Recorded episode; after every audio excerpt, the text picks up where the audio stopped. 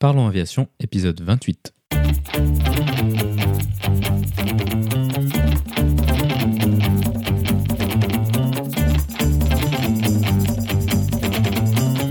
Parlons Aviation, le podcast où on parle de tout ce qui vole.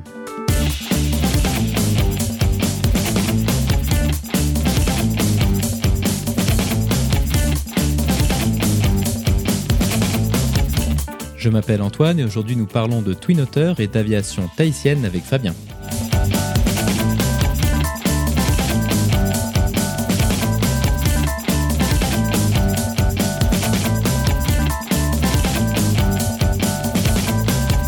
Et c'est tout pour cette semaine car cette discussion prendra tout le temps que nous avons à notre disposition.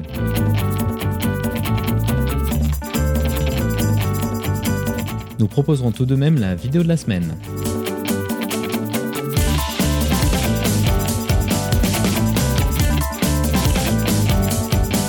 Bienvenue à bord, j'espère que vous êtes confortablement installés. Parlons Aviation épisode 28 et prêt au départ.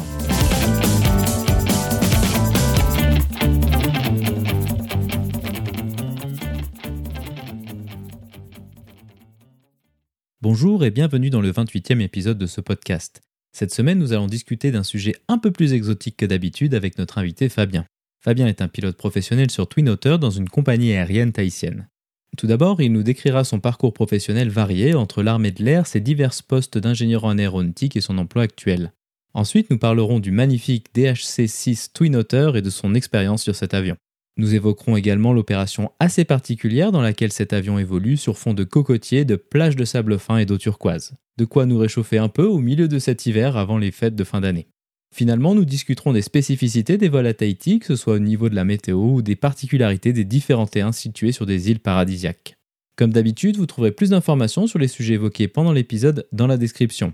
Vous la retrouverez à l'adresse www.parlonsaviation.com/28. Cette semaine, vous trouverez quelques photos du magnifique Twin Otter ainsi que des photos de l'environnement pas toujours facile dans lequel vole Fabien. Passons donc directement à notre discussion avec Fabien.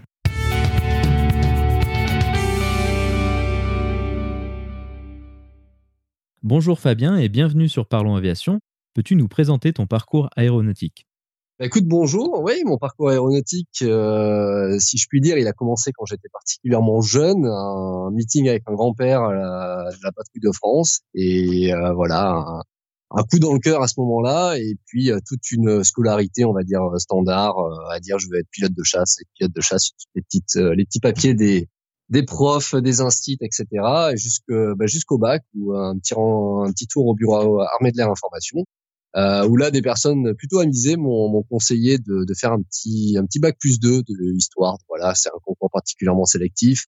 J'avais pas un niveau en mathématiques physiques suffisant pour présenter le concours de l'école de l'air, donc de faire un maths maths Donc euh, je me suis orienté vers un vers un IUT et à la fin de mon IUT, j'ai postulé donc à l'armée de l'air pour être euh, élève officiel du personnel navigant européenne, concours que pour lequel j'ai été convoqué à Bretigny euh, quelques mois plus tard et auquel donc j'ai réussi. Euh, donc euh, j'étais la deuxième vague un, lundi, donc lundi après-midi, mardi après-midi pardon.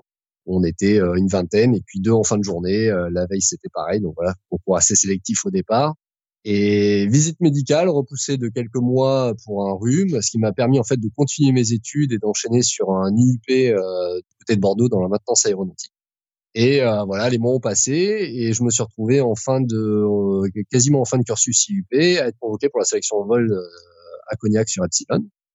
sélection que j'ai réussi en tant qu'élève pilote et un début de formation dans la foulée avec un petit peu d'anglais sur la base aérienne de Salon de Provence, puis des stages de motivation comme ils les appelaient, comme ils appellent toujours, j'imagine, donc euh, quelques petits tours en Alpha Jet, euh, un petit peu d'Hercule, de Transal dans le transport, des hélicos sur la base aérienne de Villacoublay, des Falcon à l'époque, euh, Mister 20, Falcon 50, 900 à l'ETEC sur les avions à l'époque du président Chirac. C'était assez intéressant, ce côté un petit peu, on vole sur des avions pas top secret, mais un petit peu particulier, on va dire. Et, euh, et, donc à l'issue, euh, début de formation, euh, les premières promotions ATPL, donc licence européenne, donc, le CISPN qui était le sens d'instruction au sol du personnel navigant de Salon de Provence, c'était créé quelques mois avant. Donc on avait des cours au sol, on était vraiment les premières promos à inaugurer, le, à inaugurer cette formation théorique pour des militaires en tout cas. Et donc, euh, bah voilà, après quelques mois de formation au sol, euh, les examens de la TPL, comme tout pilote euh, de ligne standard aujourd'hui, on a obtenu notre TPL et on a enchaîné en même temps donc les, les, vols sur la base aérienne de Cognac, sur Epsilon, à l'issue de laquelle, après quasiment huit mois à Cognac, on nous oriente chasse ou transport. Alors dans mon cas, bah, orienté en pré-spécialisation chasse sur Tucano. je fais partie des aujourd'hui, je dirais, des rares euh, qui ont eu la chance de faire euh, le tronc commun sur euh, une évolution d'avion assez intéressante, à savoir l'Epsilon du Tucano avec une turbine à l'époque tarée à 700 chevaux, euh, avec un équipement plutôt moderne comparé à ce qu'on avait sur Epsilon et sur AlphaJet. Et ensuite l'AlphaJet euh, quelques mois après euh, pour bah voilà pour la partie chasse, donc avec des, des navigations à 360 nœuds, 420 nœuds quelques, quelques semaines plus tard. Joli. voilà, quelque chose d'assez intéressant, des vols à 500 pieds, des voilà, vraiment quelque chose de voilà le, le rêve qui arrivait à qui arrivait à son aboutissement et euh, voilà et en même temps, en même temps, c'est là que j'y viens, euh, une pression assez énorme, une, une espèce de une espèce d'épée de Damoclès qui qui était assez assez pesante beaucoup d'échecs euh, dès le départ. J'ai des, des, des, des, collègues de promotion qui n'ont même pas pu commencer les vols euh, à Tours, qui ont été éliminés au simulateur, qui ont été éliminés euh, à des cours au sol, enfin des choses assez surprenantes euh, dans le contexte de l'époque.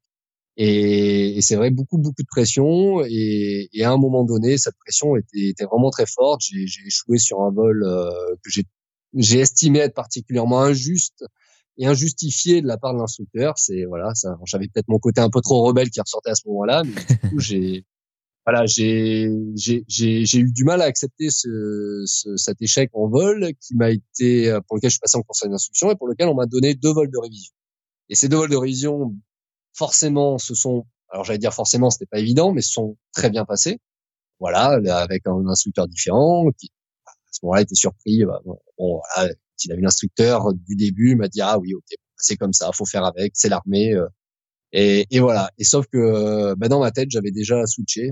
Euh, c'est voilà, on y on y réfléchit 20 euh, ans plus tard, on se dit bon c'est c'est un choix qui a été euh, difficile, qui a été dur à un moment donné, mais j'ai décidé à l'issue de ces deux vols réussis de, de démissionner. Et euh, ce qui a été assez mal perçu à l'époque par le management, assez mal compris par, euh, par, par certaines personnes, très bien compris par d'autres. Et à partir du moment en fait où j'avais une voie de sortie pour reprendre mes études d'ingénieur, et eh ben je, je l'ai choisi. Donc euh, petite, petite parenthèse au passage, quand euh, bureau de l'armée de l'air information, très bon conseil de faire un petit niveau d'études, mais pas trop parce que finalement c'est un, une formation qui est extrêmement exigeante et qui demande de plus de 2000% de sa personne. Et quand on commence à avoir plusieurs possibilités de voies de sortie parce que la pression devient trop importante, eh bien on est tenté de les choisir, ce que j'ai fait à un moment donné. Et si j'avais eu, comme certains de mes copains de promotion à ce moment-là, pas de voie de, pas d'échappatoire, on va dire, elle n'avait que le bac, eh ben, ben j'aurais peut-être continué. Après, j'aurais réussi, je ne sais pas, ça, on va pas refaire l'histoire, mais toujours est-il que voilà, ça a été un, un choix difficile à un moment donné auquel je repense encore régulièrement aujourd'hui, pas avec euh, amertume, loin de là, forcément un petit regret, un petit pincement quand je vois un avion de chasse, mais bon, c'est l'histoire, mais mes premiers copains de promo commencent à, à, rejoindre des avions de ligne, donc je dirais ça y est, le, temps, le temps a fait aussi euh, est passé. Et donc voilà, donc à l'issue bah, de, de, tout ça, j'ai repris mes études euh, d'ingénieur à Bordeaux. Euh, donc le grand paradoxe, c'est que j'étais, j'ai repris mes études, donc plus en rond à la fin du mois, les impôts qui tombent, et puis mes copains de promo, évidemment, affectés sur la base aérienne de Caso. Et, et voilà, donc on se revoyait tous les week-ends, euh, puisque j'étais sur Bordeaux. Donc c'était un peu le, un peu la partie la plus difficile, puisque Caso est là quand même la phase dans une formation de pilote de chasse qui est la plus, on va dire, sympathique. L'avion est connu, on découvre les bases du combat aérien. Vraiment, c'est la, la, partie, on va dire, presque la plus sympathique de toute la formation, je crois, pour un pilote jusqu'à ce qu'il arrive à sa qualification sous chef de patrouille. Donc euh, voilà, ça c'était la partie on va dire la plus dure, reprise des études, se remettre euh, vraiment à fond. Et mais malgré tout, voilà, à l'issue de, de, tout ça, j'obtiens mon diplôme, je rentre chez Airbus en tant que stagiaire, intérimaire et puis rapidement embauché. Et voilà, et puis là, on va dire la, la vie débute euh, et s'enchaîne rapidement pour, pour six ans, six ans complets chez Airbus avec une formation euh, dans différentes sur différentes machines au niveau technique. Euh, moi, j'étais plus spécialisé au niveau customer services, donc point de contact pour les compagnies aériennes sur euh, au début un peu de 330, 340, et puis très rapidement sur le 380, euh, pour lequel j'ai été détaché pendant plusieurs semaines, en, ce soit à la FAL, en ligne d'assemblage ou à la mise au point, donc un petit peu en lien avec les essais en vol, pour, vraiment préparer l'entrée en service des compagnies aériennes, donc qui était la première Singapour, vraiment en avance sur les autres, quasiment un an avant les, les, autres, et surtout bah, pour moi qui était qui était détaché pendant pendant plusieurs mois à Dubaï pour la compagnie Emirates. Donc là, j'ai vraiment eu le temps de de me former pour pour me préparer ce challenge qui était vraiment mon challenge chez chez Airbus euh, en voilà en plusieurs mois. Je me suis retrouvé point focal euh, pour tout ce qui était système euh, lié de près ou de loin à la cabine. Donc on parle du bleed, on parle de l'air conditionné, on parle de tout ce qui est système de lumière, on parle des, des sièges, on va parler de tout ce qui est les racks à bagages, le cargo, euh, tout ce qui est les toilettes évidemment, les systèmes d'eau, les galets, enfin voilà, toutes ces choses qui voilà qui touchent à la cabine. Et donc, bah, ce qui était assez intéressant, c'est que bah, quand je me suis retrouvé sur place pour l'entrée en service euh, avec Emirates, et ben à ce moment-là, j'avais euh, toutes les questions qui tombaient et bah, j'étais la personne d'Airbus, pas tout seul bien évidemment, puisqu'il y avait des représentants locaux d'Airbus qui étaient là. C'était des très très bons techniciens pour la majeure partie d'ailleurs d'anciens mécaniciens mais peut-être un peu moins spécialisé cabine. Et c'est là où j'avais un petit peu ma, petite, ma, ma valeur ajoutée euh, pour. C'était euh, assez intéressant. J'ai pas compté mes heures, j'ai pas compté mes nuits à, dans, dans les soutes à 50 degrés, euh, les soutes cargo du train, à regarder comment on charge une Lamborghini sur un moving pallet. Euh, enfin, c'est voilà, c'est assez intéressant. intéressant comme problématique, effectivement. ah voilà, exactement. Non, non, mais voilà, on n'a pas tous, tous, les mêmes problématiques dans les mêmes pays, mais voilà, en tout cas, il y a eu des, quelques cas comme ça particulièrement intéressants. J'ai en tête un, un, un, événement assez intéressant qui était une, euh, pour le premier vol commercial du 380 qui partait donc un Dubaï-San Francisco. Et, et, du coup, ils nous ont euh, donc la, douche de l'avion euh, pendant les, les pré-tests, euh, quelque chose comme une demi-heure avant l'embarquement. Donc on a deux douches dans le 380 d'Emirates. Ces deux douches ne fonctionnaient plus. Et là, j'ai le, le, le CEO, donc Tim Clark en personne, qui vient me voir, qui descend les qui me dit euh, Vous êtes d'Airbus euh, Là, il faut me trouver une solution parce que je ne fais pas embarquer tant qu'on n'a pas les douches de l'avion qui marchent. Évidemment, il y avait à peu près une vingtaine de caméras spécialistes qui étaient derrière. Et donc là, on commence à se creuser la tête avec les, les collègues d'Airbus. Et en fait, c'était tout simplement, ils avaient tellement préparé les systèmes qu'on avait en, en fait euh, lancé le water heater un peu trop tôt il y avait de la condensation et de l'air qui s'était mis dans le, dans le water heater et du coup il s'était mis en sécurité. Il fallait juste le purger, une chose relativement simple, mais bon sur le moment avec la pression relativement importante euh, du départ. Et donc euh, dans les dix minutes c'était résolu et Pierre vient me serrer la main en me disant merci beaucoup, euh, voilà on va pouvoir lancer, un grand merci. Joli. Tout simple, pas long. Voilà, ça c'était des, des, petits, des petites anecdotes assez marrantes de l'entrée en service.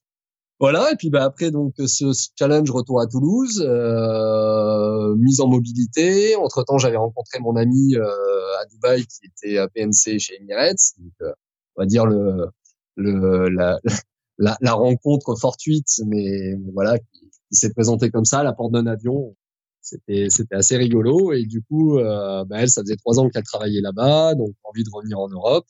Et ben, moi, la mobilité chez Airbus, on était en plein power rate, euh, c'était un peu long. Euh, j'ai fait quelques job dating en interne, mais qui rien donné de vraiment euh, intéressant. À ce moment-là, une vraie envie d'aller vers la technique, vers les essais en vol, comme on va dire 50% du personnel d'Airbus. Malheureusement, c'est pas toujours possible. Oui, ça c'est prévisible, je pense. Voilà, c'est ça. Bah, quand j'ai discuté avec les ressources humaines, euh, elles m'ont dit ah, bah vous êtes fait partie, oui, des 50% du personnel Airbus qui va aller aux essais en Oui, mais bon, je les ai quand même côtoyés. Ouais, mais bon, ça sera pas si simple. Donc bon.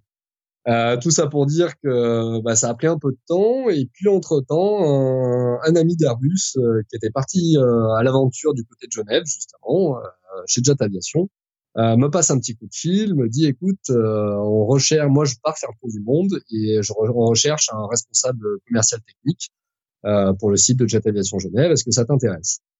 Bah, je dis écoute, je vois avec mon ami et, on en discute. Et en fait, mon ami rapidement trouve du travail en aviation d'affaires sur Genève en tant que PNC et du coup, bah, je dis écoute, pas de, pas de problème, ça m'intéresse. Donc me voilà embarqué dans des entretiens chez Jet Aviation Genève. Entre-temps, une autre personne me contacte pour une compagnie que tu as peut-être connue qui s'appelait à l'époque euh, Flybaboo, euh, où à l'époque le responsable technique était un ancien de, de mon école qui me dit écoute j'ai besoin d'un bras droit, en plus ton profil pilote les intéresse, etc. Et donc, je suis invité également pour un entretien pour la compagnie Flybaboo, entretien qui, qui se passe d'ailleurs très très bien, très bonne atmosphère avec la avec le, le directeur général de l'époque, et pas de nouvelles. Alors pas de nouvelles pendant quelques mois, autant pour Jet Aviation que euh, Flybaboo, enfin quelques semaines, j'exagère pas quelques mois, mais quelques semaines. Et j'avais mis une alerte Google malheureusement pour Flybaboo. Et en fait, euh, bah, l'alerte Google m'a malheureusement annoncé le matin à 9h que Flybaboo licenciait 150 personnes à Genève. Et l'après-midi, j'avais un coup de téléphone heureusement m'informer que ma candidature ne pourrait pas aboutir. Je fais oui, bah oui, malheureusement, je comprends le contexte. Et euh, Jet Aviation, ben non plus, n'ont pas voulu remplacer la personne à ce moment-là. Par contre, j'ai fait euh, la connaissance d'un petit patron d'une société d'aménagement d'intérieur euh, qui, avait lancé sa boîte euh, deux trois ans auparavant et qui cherchait, euh, on va dire, un bras droit, responsable de projet, euh, responsable de production, qualité manager, enfin une petite boîte qui se monte, faut tout faire. Il y a tout à faire, un challenge pareil, assez assez passionnant. Très très bon feeling avec cette personne. Et du coup, euh, je me dis, bah, allons-y, feu, c'est pas grave, on, on quitte Airbus euh, petite PME de 12 personnes et, on se lance. Et me voilà me lancer, euh, à Genève, donc dans cette boîte qui s'appelait EG Création d'intérieur, qui, euh, était en fait le seul concurrent de la, société d'aménagement de l'époque qui avait aménagé beaucoup d'avions pour Dassault et qui s'appelait Burnet Interiors, qui a été racheté depuis par Tag Aviation. Et euh, voilà, donc c'était c'est parti pour cinq ans d'aventure avec euh, où on est monté quasiment jusqu'à ouais, un peu plus de 20 personnes. Euh, donc euh, un atelier sellerie, euh, tapisserie aéronautique, un atelier menuiserie et bénisterie, fabrication de meubles, restauration de meubles. voilà, donc pendant pendant cinq ans, on a fait des projets d'un d'un petit avion que tu as peut-être connu, qui, si je dis pas de bêtises, l'AS 2002 qui est à l'école Air et Espace de Neuchâtel. Je dis pas de bêtises, tu me corriges. Un petit avion biplace d'entraînement. Ouais, l'AS, euh, l'AS 02, bah, j'ai fait euh, un petit bout de ma, ma formation euh, aux instruments et, un, et les deux tiers de, de ma formation commerciale dessus, effectivement. Voilà, donc cet avion, ben, on en a, il y en a deux, je crois, à l'école de, de Espace, et on en a, on a retapé les deux. On a retapé les deux, donc ça, c'est les deux plus petits avions qu'on a pu faire dans, dans, notre société.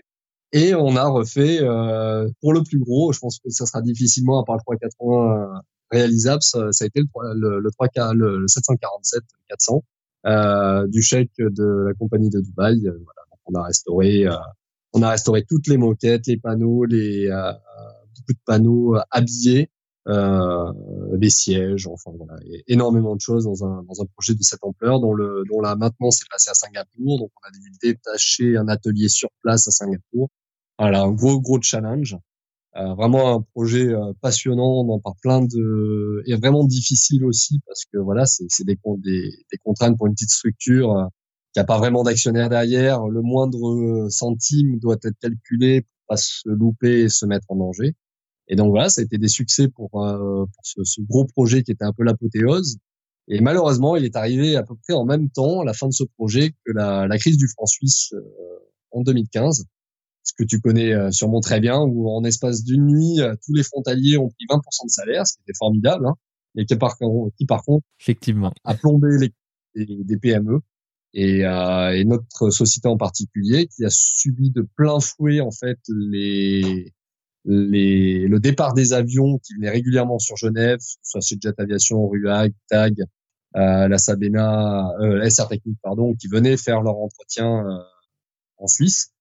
Euh, ça s'est cumulé avec euh, une politique commerciale assez agressive des États-Unis et des Américains. Et du jour au lendemain, les, les hangars, on va dire, se sont vidés et se sont fortement, euh, voilà, se sont forcément éclaircis. Et forcément, euh, quand on cherche à faire des économies, bah, l'intérieur, hein, je pense que c'est comme pour Monsieur Tout le Monde aujourd'hui, euh, bah, c'était la, la, dernière roue du carrosse. Donc on s'est retrouvé en l'espace de quelques mois avec une chute complète du carnet de commandes.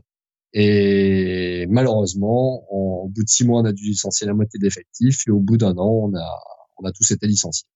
Donc la société, mon ancien patron, l'a mise en sommeil euh, pendant quasiment six mois. Euh, il a réussi à ne pas la liquider, ce qui était quand même un outil de travail incroyable. Euh, quelques personnes en particulier qui étaient, euh, qui étaient vraiment des, des artistes euh, de, de, la sellerie et de l'ébénisterie. Donc il a réussi à garder ces personnes pas trop loin. Et, il a repris une activité récemment. de dans, dans, dans, son domaine. Alors à beaucoup plus petite échelle. Hein. Pour l'instant, ils sont trois ou quatre. Ils ne font que des projets pour euh, pour, une, pour la société Jet Aviation Ball. Mais mais voilà, c'est c'est j'étais assez content euh, pour lui que parce que voilà, c'était un vrai patron. Comme malheureusement on en croise assez peu aujourd'hui, euh, un vrai leader. Et, ça, c'est ce qui manque dans beaucoup beaucoup d'entreprises aujourd'hui. C'est des, des, leaders comme lui qui savaient vraiment entraîner les gens dans, dans, dans, des projets où personne, on se dit mais il faut être fou pour y aller, mais finalement avec euh, avec un leader qui croit et qui, qui met les moyens qu'il faut, on a fait des choses incroyables. Donc tout ça pour dire que ben, on est arrivé en 2015, euh, plus de boulot, euh, un bébé qui arrive, euh, beaucoup de temps libre, donc c'était pas trop mal au début, et surtout euh, à me dire voilà ça fait maintenant depuis 2000, donc j'ai quitté l'armée en 2003, j'ai eu mon IFR en 2005. je me suis dit si t'entretiens tes licences depuis ces années, euh, à un moment donné, euh, pourquoi? Est-ce que si vraiment, est-ce que vraiment tu veux redevenir pilote? Et si oui, c'est sûrement le moment ou jamais. Et donc la question s'est posée avec mon ami en disant bon, bah, par contre, si je me relance là-dedans, euh, je vais pas me retrouver sur Airbus tout de suite, a priori. Euh, il va peut-être falloir faire un peu plus d'heures, peut-être falloir partir, en tout cas déménager. Euh, la petite vie euh, sympathique qu'on avait de frontalier dans la région d'Annecy, il va peut-être falloir revoir tout ça. Et après quelques mois de recherche, eh ben, j'ai contacté par une compagnie, euh, enfin j'ai contacté une compagnie euh, hein, un réseau très utile de, mise en contact euh, professionnel. J'ai contacté un pilote d'une compagnie de, de, Tahiti qui, qui m'a répondu quelques semaines plus tard en me disant qu'effectivement il, il cherchait des pilotes euh, pour pour devenir copilote sur un Twin Otter pour desservir une île euh, que j'avais jugée paradisiaque, qu'il l'est effectivement, mais je me suis dit pour laquelle, voilà, c'est c'est le genre d'offre d'emploi où on se dit ça n'existe que dans les euh, que dans les films ou euh, voilà. c'est clair, ouais. c'est pas possible d'aller travailler sur cette île tous les jours. Et finalement, ben, de fil en aiguille, il s'avère que le chef pilote était était une personne que j'avais croisée à l'armée. On a eu plusieurs entretiens Skype euh, avec le DG également. Et puis, euh, puis bah, rapidement, on signe le contrat et, et feu, c'est parti. Euh, déménagement pour la Polynésie. donc au début, je suis affecté. donc la compagnie était équipée de Britten Norman turbines, des BN2T. Avion qui, quand je suis arrivé, était malheureusement un était en maintenance et l'autre, ils avaient un souci technique. le train avait été effacé au, repoussage, donc la, le Twin Otter en fait était en wet lease avec la société Zimex et donc, il y avait deux pilotes, enfin un commandant, un copilote, qui se, qui faisait un turnover tous les, tous les deux mois. Et moi, j'étais affecté sur l'avion, le GA8 Airvan, avion qu'on voit assez peu en, Europe. Il y en a quelques-uns. D'ailleurs, récemment, j'ai vu une offre d'emploi où ils cherchaient dans une société anglaise qui exploite des vieux Warbirds.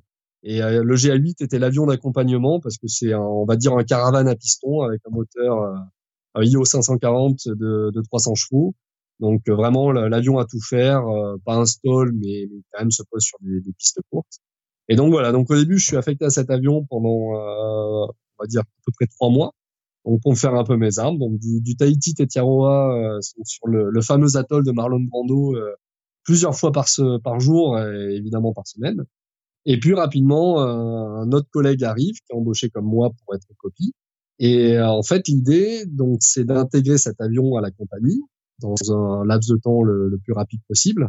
Et la première action, c'est euh, de former deux copilotes aux procédures IMEX euh, pour que, bon, j'imagine pour faire baisser le prix de, du wet lease. Donc, du coup, on garde un commandant IMEX et les copies, ben, moi et mon collègue, on se retrouve copie sur cet avion euh, immatriculé HB, hein, donc suisse, euh, Zimex, société suisse spécialisée dans l'Afrique.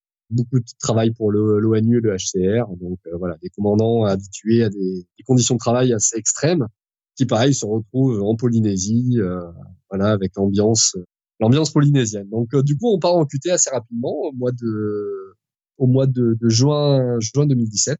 On est parti pour, euh, bah, pour à peu près un mois et demi de formation. Donc d'abord un, SAD chez, chez Zimex, cours au sol, un cours CRM, puis les simus à Toronto chez Flight Safety, sur le, à l'époque, qui était le seul simulateur, euh, on va pas dire full flight, il était quand même sur Vérin, mais c'était un demi full flight de, au monde, qui a été depuis euh, accompagné par le simulateur DHS 400 de, qui a sorti Viking du côté de, Alors c'est sur la côte côte ouest du Canada, c'est à Calgary.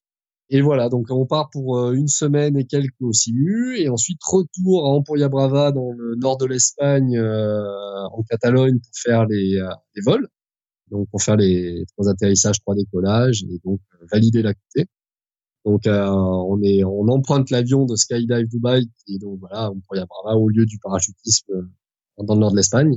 Et ensuite ben, retour sur sur Tahiti et puis feu c'est parti pour ben, l'exploitation commerciale de, en tant que copie de l'hôtel The Brando avec voilà des passagers euh, au profil assez divers et variés, euh, autant des, gens qui ont cassé leur, la tirelire de leur vie pour aller euh, passer un, moment incroyable sur une île paradisiaque, et puis bah, des gens du show business, des gens de la politique, enfin voilà, tout un tas de personnes euh, qui vont là-bas, et donc une exploitation assez, assez incroyable. Donc une piste Tetiaroa de 720 mètres, donc relativement courte, pas extrême pour le, le, le Twin Otter qui est habitué à, pouvoir faire des pistes bien plus courtes. Donc on l'exploite pas en vrai stall, hein, short takeoff and landing. On l'exploite, euh, voilà, on l'exploite en avion qui est capable de se poser court, mais pas, pas en extrême, euh, comme les pistes que certains de mes commandants ont pu faire en Afrique. Ils peuvent aller jusqu'à 400-500 mètres avec de la boue sur 20 cm. Voilà, donc là on a une piste en... qui était autrefois en soupe de corail, mais qui aujourd'hui en bitume. Et euh, voilà, donc avec un lagon à peu près à 10 mètres de chaque côté. Hein, donc vraiment, elle traverse le, le Motu de part en part bien skier, hein, que quel que soit l'axe de piste euh, utilisé, c'est voilà, les passagers en général sont subjugués euh, dès le départ et, et on pleure euh, quand ils repartent de, de, de l'île. Je peux comprendre.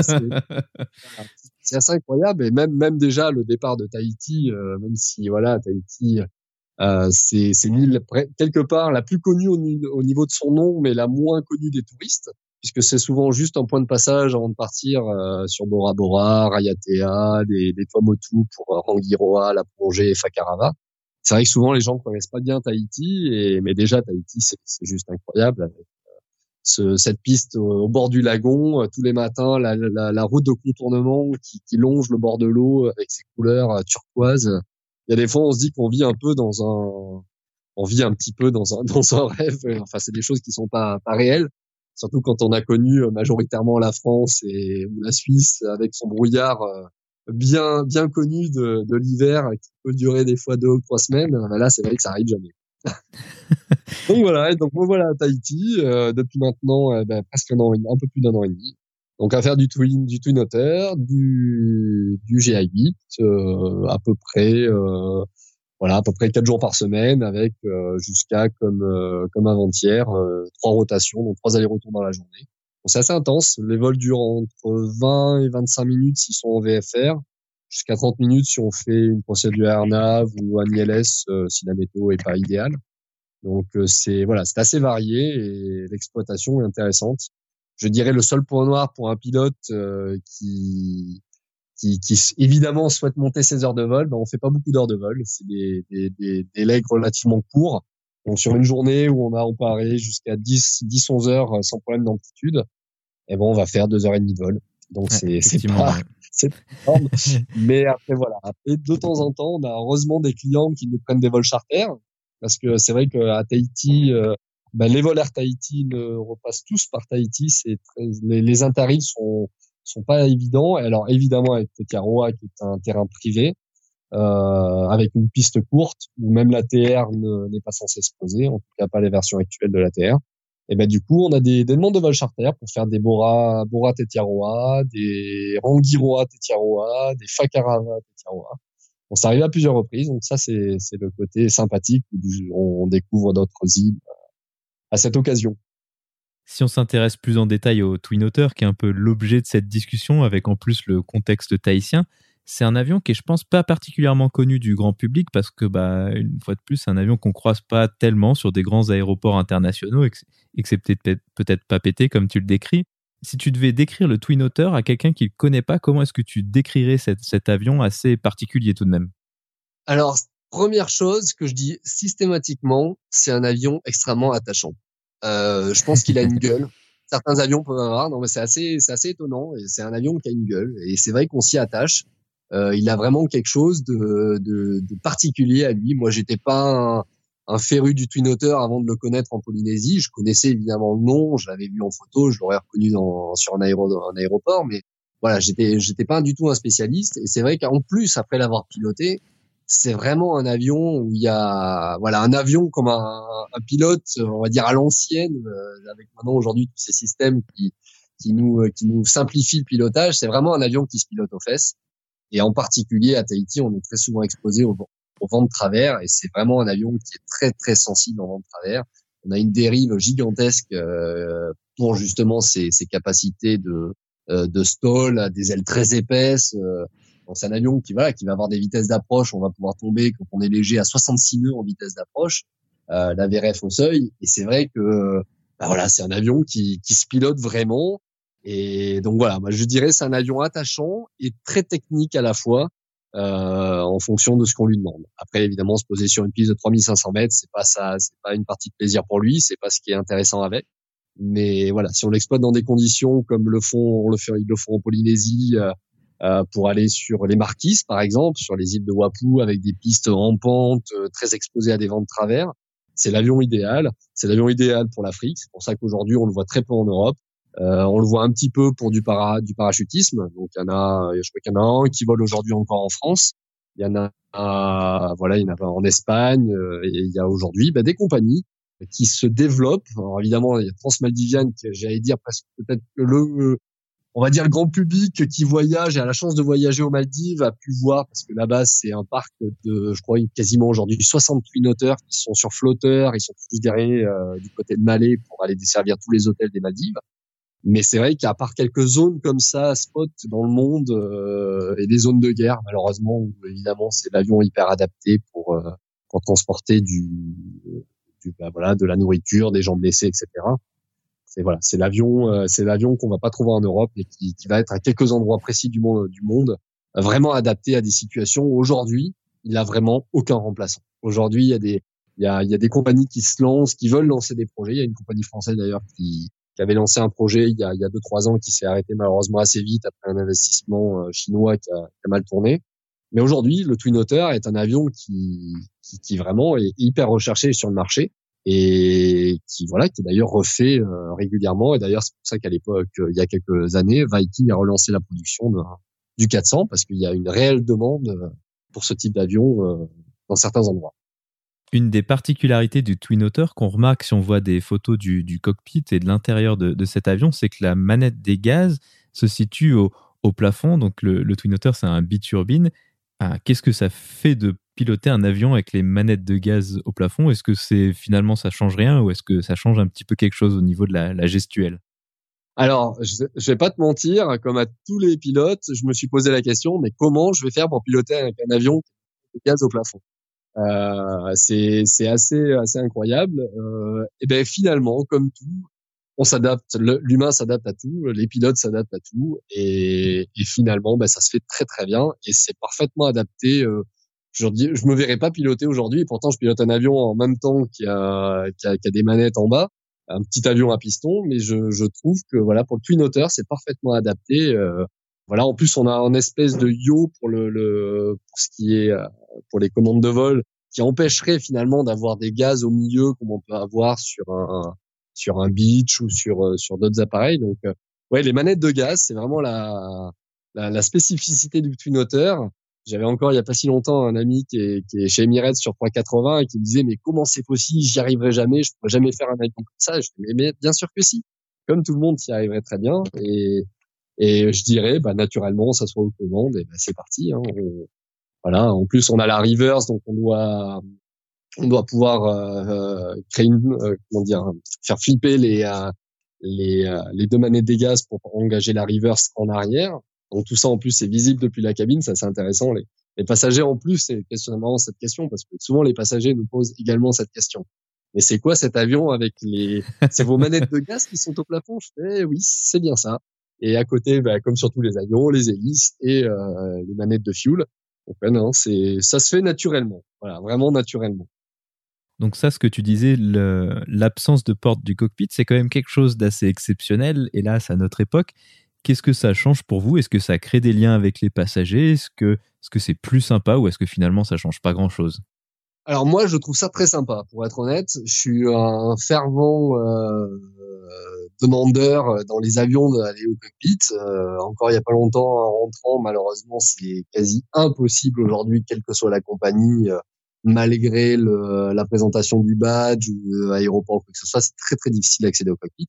Et là, je dirais qu'on a vraiment cette relation privilégiée avec nos passagers qui embarquent dans l'avion. Donc en général, on a, on a dans nos SOP, dans nos procédures de, de fonctionnement, on a le, le, le, PM, le pilote monitoring qui part à l'avion faire la demande de mise en route.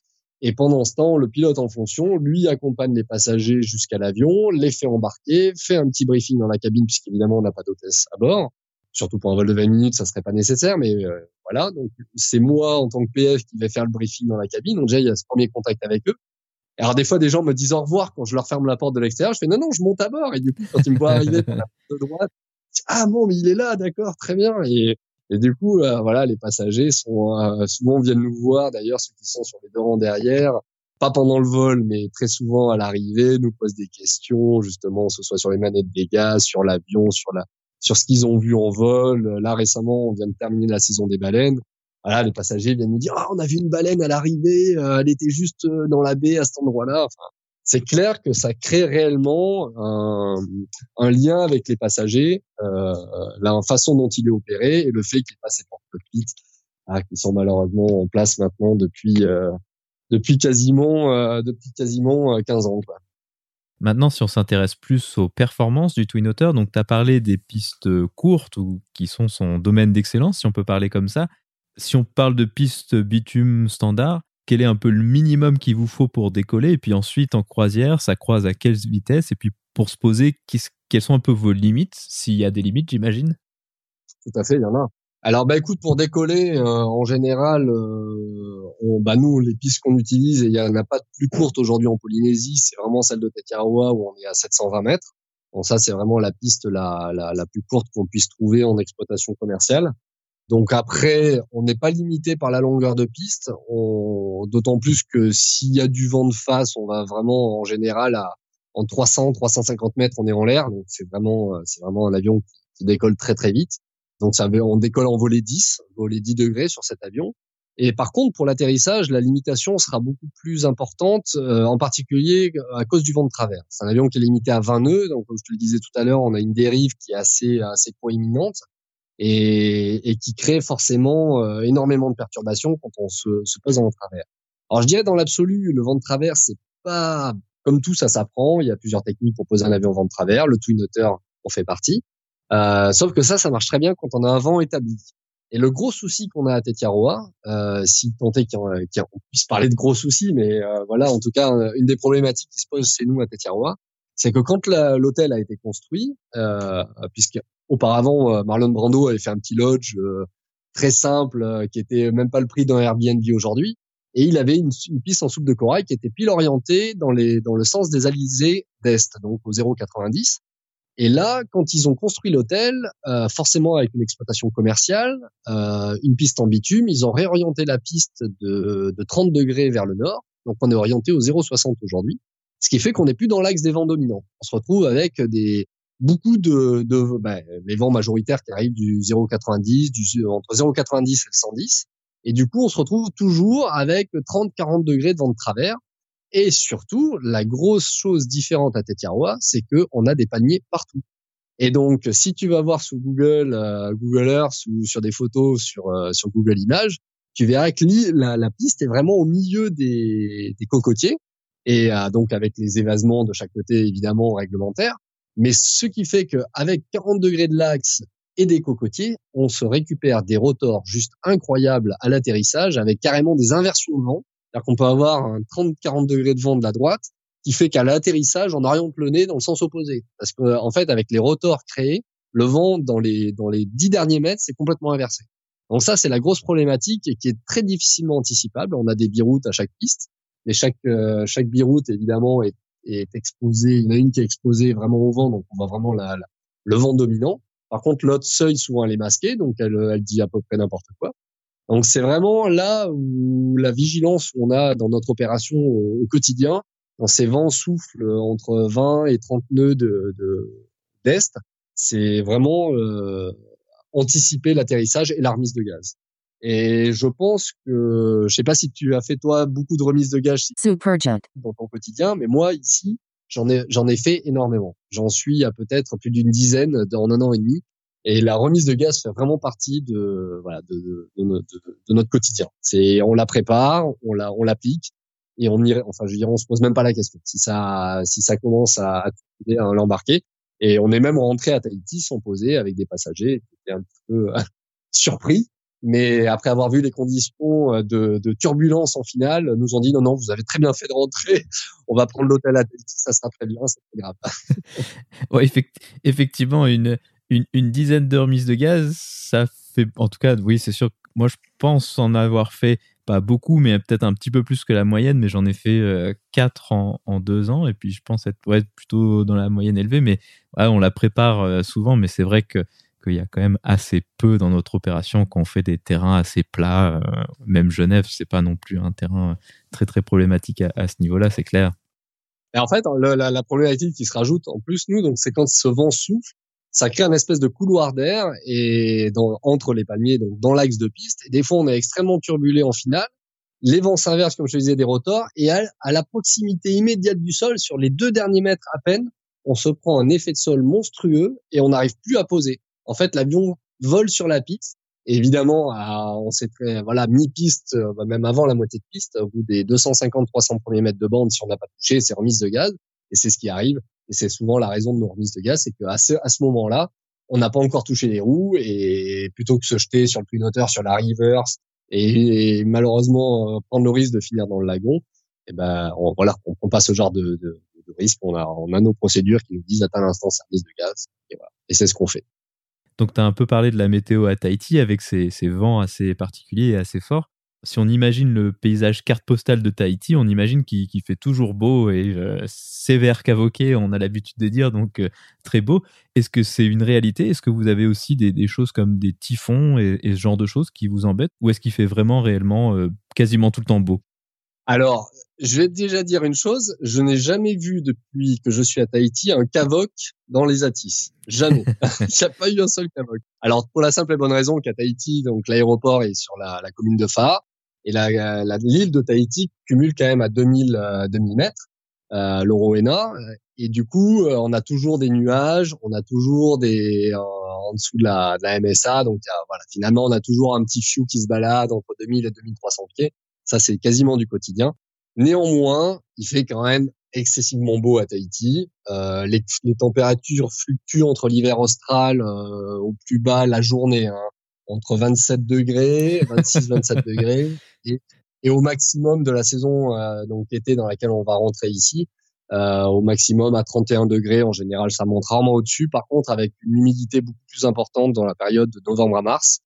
Donc là, on va rentrer, bah, dans, là on commence la saison des pluies. Euh, mais bon, par exemple, typiquement aujourd'hui, il fait très beau il y a des nuages, il y a du cumulus euh, de partout, mais il fait beau. Voilà, il n'y a pas plu. Il y aura peut-être une averse cet après-midi. Euh, voilà, après une averse, quand il fait 30 degrés, c'est pas comme une averse qui fait 5 euh, degrés euh, et c'est clair. se le Donc euh, voilà, c'est les gens me disent à ce qu'il va faire beau. Alors c'est vrai que ça peut arriver. Néanmoins, tu parlais de typhon. Euh, cette année, il prévoit un phénomène El Niño assez important. Euh, J'ai vu ça il y a pas très, quelques jours. Là, il prévoit un 85% d'El Niño avec des, des risques de cyclone. Moi, ça en un an et demi que je suis arrivé, donc j'ai pas, j'ai fait qu'une saison des pluies, une fin de, on va dire deux parce que j'ai fait la fin de la première. Et du coup, j'ai pas vraiment eu de conditions extrêmes depuis que je suis arrivé. Ça peut arriver. C'est vrai que c'est arrivé il y a, il y a 4-5 ans. Ils ont eu des, cyclones qui sont passés. Bon, ça, ça peut être la partie, euh, la partie la plus, la plus critique, on va dire, de, sur l'île. C'est, voilà, ça, c'est des phénomènes météo qui peuvent arriver. Euh, l'année dernière, le pire qu'on ait eu, c'est vrai que c'est pendant 15 jours, il a beaucoup plu pas en continu, mais vraiment beaucoup d'averses tous les jours, avec beaucoup d'inondations, euh, en particulier sur l'aéroport de Tahiti où on avait des parkings qui étaient inondés parce que bon, bah forcément comme partout, il y a eu une, ils ont énormément construit, donc des cours d'eau qui descendent de la montagne ont été détournés et du coup on avait des parkings qui étaient un peu inondés sur l'aéroport, donc c'est un peu les, les soucis qu'on a eu l'année dernière. Mais après globalement la carte postale qu'on voit partout euh, reste euh, reste valable 90% de l'année sans, sans aucun problème. avec une eau, si je puis que je peux rajouter, une eau à 28 degrés dans le lac. Pas trop mal. ça, ça réchauffe un petit peu vu qu'ici en ce moment il fait 3 degrés avec on a eu de la neige récemment. Ça, ça nous réchauffe euh, psychologiquement si on peut dire ça comme ça, de parler de, de, sujets comme ça. Du coup, au niveau aviation, tu disais que vous faisiez beaucoup de VFR. Est-ce que vous avez également la possibilité de faire de l'IFR ou est-ce que c'est quelque chose qui a peut-être pas nécessairement du sens? Parce que si c'est IFR, ça veut dire que c'est très convectif ou est-ce que ou est-ce que c'est pas tout à fait juste? Alors, si on fait de l'IFR, euh, je n'irais pas dire beaucoup. Euh, on fait de l'IFR, on est formé évidemment pour en faire, euh, on s'entraîne régulièrement à en faire, en particulier aussi quand il fait beau pour être prêt à en faire quand il fait mauvais, parce que comme euh, comme tu le dis à juste titre, quand il commence à faire mauvais ici, ça peut être convectif, ça peut être très euh, ça peut être très méchant au niveau des, des, des vents, au niveau des, des pluies, des pluies très très intenses. Moi, j'avais jamais vu des gouttes d'eau aussi grosses que à Tahiti. C'est, juste incroyable. On a vraiment, même dans le Twin Otter, quand on, traverse des, des bords de zones euh, où ça pleut vraiment très fort, on a de l'eau qui arrive à rentrer par certains, par les portes euh, du cockpit. C'est juste euh, incroyable. Euh, non, non, c'est quand il pleut très fort ici, c'est très très violent. C'est faire à tout son sens ici parce qu'on on a vraiment des météos qui peuvent être qui peuvent être particulièrement méchantes avec beaucoup de vent, beaucoup de pluie il faut être prêt à faire un ILS sur un avion qui, justement, encore une fois, selon nos procédures, même s'il est équipé euh, avec une avionique particulièrement moderne, on est tout en EFIS en Garmin 950. On a un STEC 65 qui est peut-être pas le meilleur euh, des, des, des, pilotes automatiques, mais qui malgré tout fait le travail. Mais cependant, toutes nos approches IFR seront faites en manuel.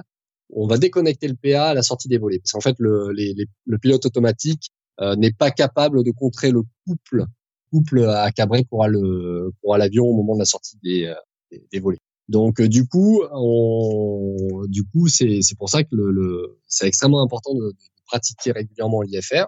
Donc ici, on fait de tout. On fait de la AirNav, on fait de, de l'ILS, de la. J'irais jusqu'à dire qu'on peut faire de la NDB. Il y en a quelques-unes euh, qui sont sur Moorea et sur les îles Souvent, dans les Tuamotu.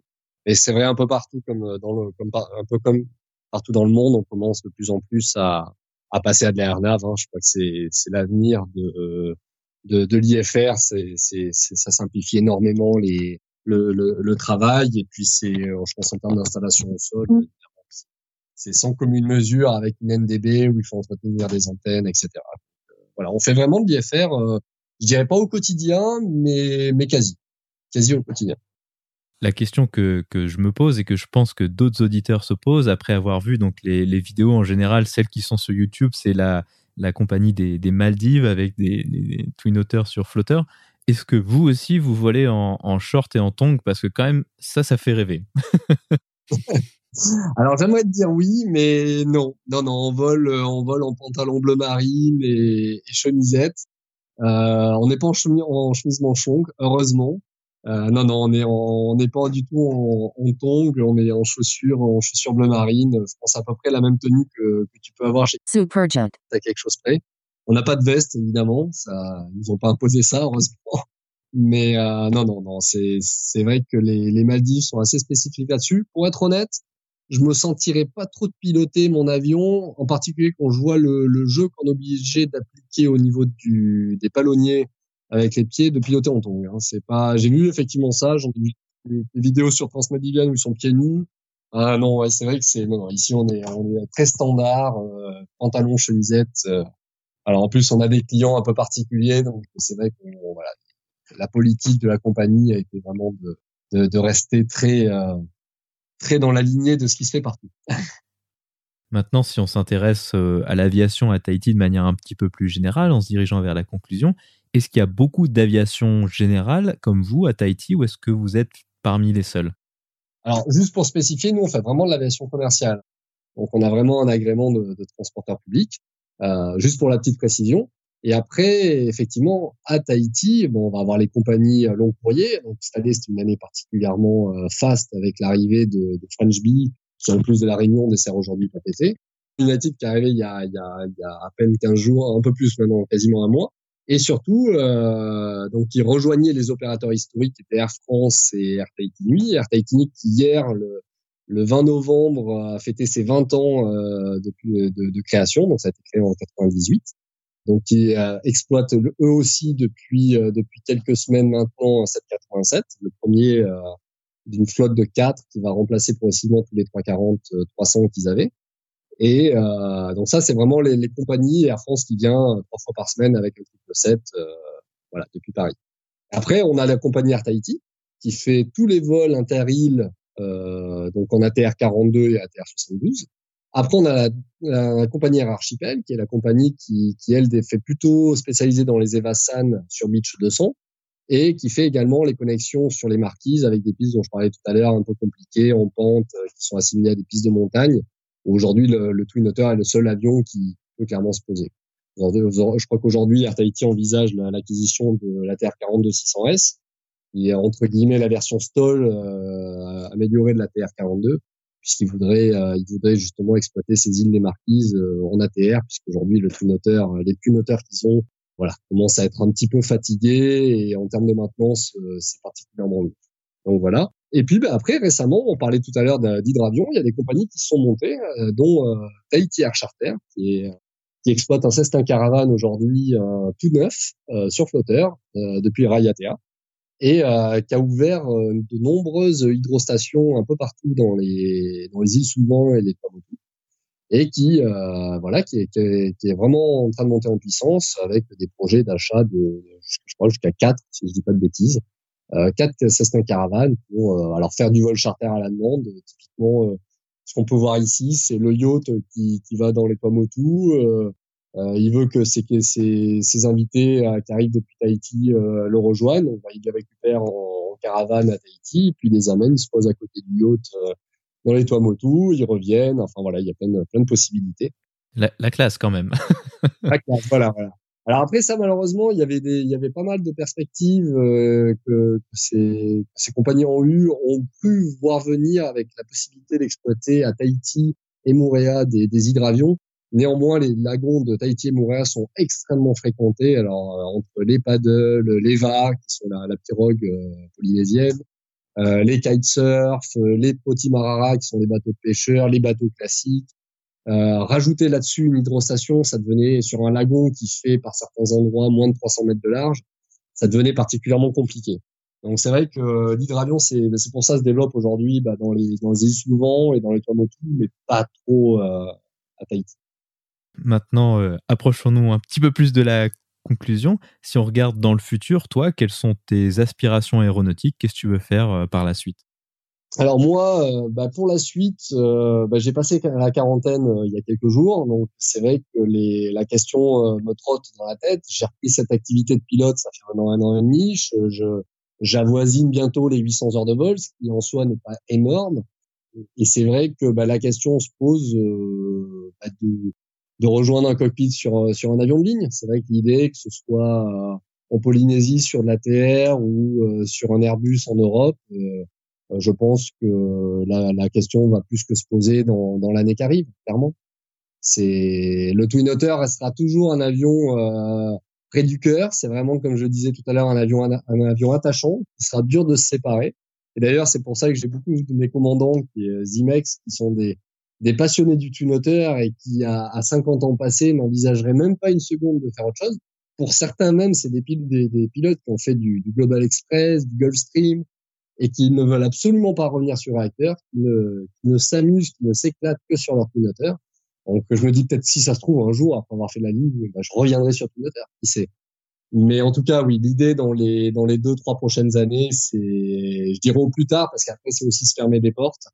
Euh, voilà, le monde de, comme le monde de l'entreprise, le monde de l'aviation, il est que si on a fait que de la du biturbine euh, jusqu'à 45 ans, ça sera compliqué de basculer sur du réacteur. Après, tout dépend de la conjoncture. C'est vrai qu'elle est plutôt bonne pour nous en ce moment en tant que pilote. Mais, mais oui, la question, la question euh, commence à me, me titiller. Évidemment, l'avenir, euh, je le vois, je l'espère en tout cas plus, soit sur un, un JAR 25 dans tous les cas, un CS 25, et euh, bah, l'ATR serait la suite logique, je dirais. Mais pourquoi pas bah, de l'Airbus ou du Boeing en fonction de des sélections à venir réussies euh, possibles. Ainsi se conclut donc cette interview. Fabien, merci beaucoup d'avoir accepté de venir nous parler de ton parcours et de cette opération tahitienne si particulière qui fait rêver et qui nous réchauffe un peu euh, en plein hiver. Bah écoute, avec grand plaisir. Merci pour, pour cette interview et puis bah, j'espère vous avoir donné envie, en tout cas vous avoir un peu intéressé avec ce petit partage d'expérience.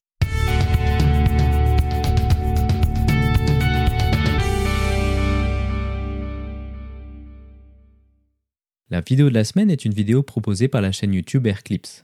Elle montre en détail les opérations de la compagnie Transmaldivian sur Twin Otter équipée de flotteurs que nous avons évoqués plusieurs fois lors de notre discussion avec Fabien. On peut y voir les équipages habillés en chemisette et en short, mais surtout chaussés de tongs.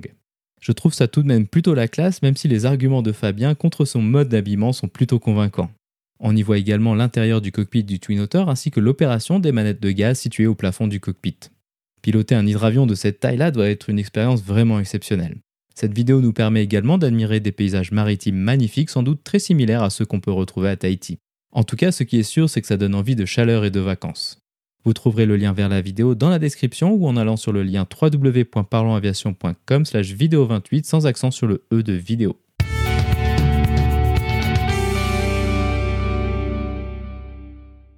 Ainsi se conclut donc le 28e épisode de ce podcast. J'espère qu'il vous a plu et je vous invite à vous abonner sur votre application de podcast favori. Également, n'hésitez pas à laisser un avis 5 étoiles sur iTunes, ce qui permettra à d'autres personnes de découvrir ce podcast. Je tiens à remercier Fabien d'avoir accepté de venir partager son parcours et de nous avoir parlé de cet avion très attachant qu'est le Twin Otter. La description de cet épisode est disponible sur notre site web www.parlonsaviation.com/28. Si vous avez des questions, des remarques ou des suggestions, n'hésitez pas à nous contacter sur contact@parlonsaviation.com. Si vous voulez recevoir des notifications lors de la sortie des nouveaux épisodes, vous pouvez vous inscrire à la newsletter dans la barre latérale droite de notre site www.parlonsaviation.com. Vous pouvez également nous suivre sur Twitter, sur @parlonsaviation et sur Facebook. En vous souhaitant des vols nombreux, je vous remercie d'avoir écouté le 28e épisode de Parlons Aviation.